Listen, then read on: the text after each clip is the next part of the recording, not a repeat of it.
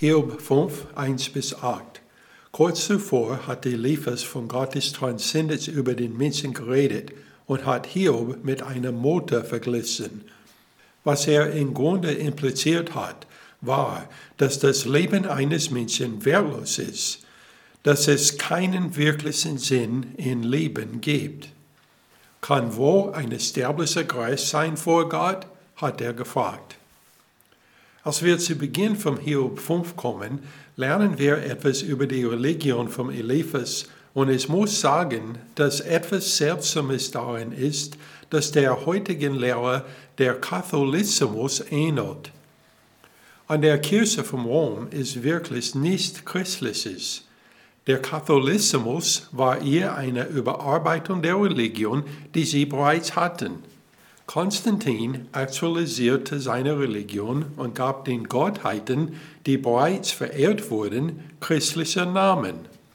Beachte in Vers 1, dass die Anbetung der Heiligen bereits zu Hiobs Zeiten praktiziert wurde, mehr als tausend Jahre bevor die Kirche von Rom entstanden ist.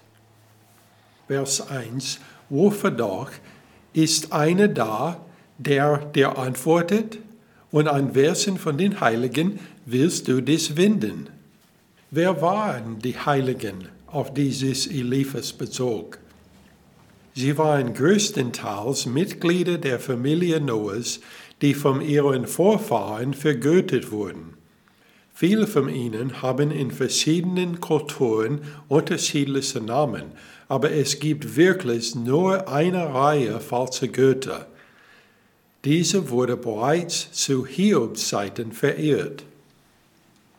Es bleibt also die Frage, ob Hiob sich an einen dieser heiligen oder falsche Gottheiten wenden könnten, um Hilfe zu erhalten.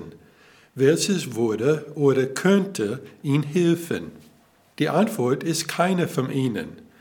Bei Eliphas ging es jedoch nicht um ihre Unfähigkeit zu helfen, sondern um ihr mangelndes Interesse.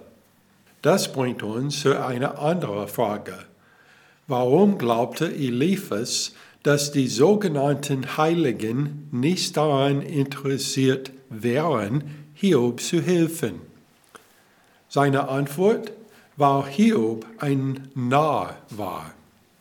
Vers 2, denn die Narren bringt der Unmut um und den Unverständigen tötet der Eifer.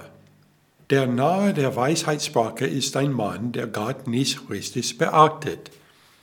Psalm 14, Vers 1, der Nahe spricht in seinem Herzen, es gibt keinen Gott. Eliphas gibt nun ein vielleicht hypothetisches Beispiel für einen Nahen. Seine Beschreibung kommt dem, was hier widerfahren ist, zu nahe, um nur ein Zufall zu sein. Wir lesen in Vers 3, ich selbst habe einen Nahen gesehen, der Wurzel schlug und sogleich verfluchte ich seine Wohnung. Seine Kinder finden keine Hilfe und sie wurden im Tor zertreten, ohne dass es einen Retter gab.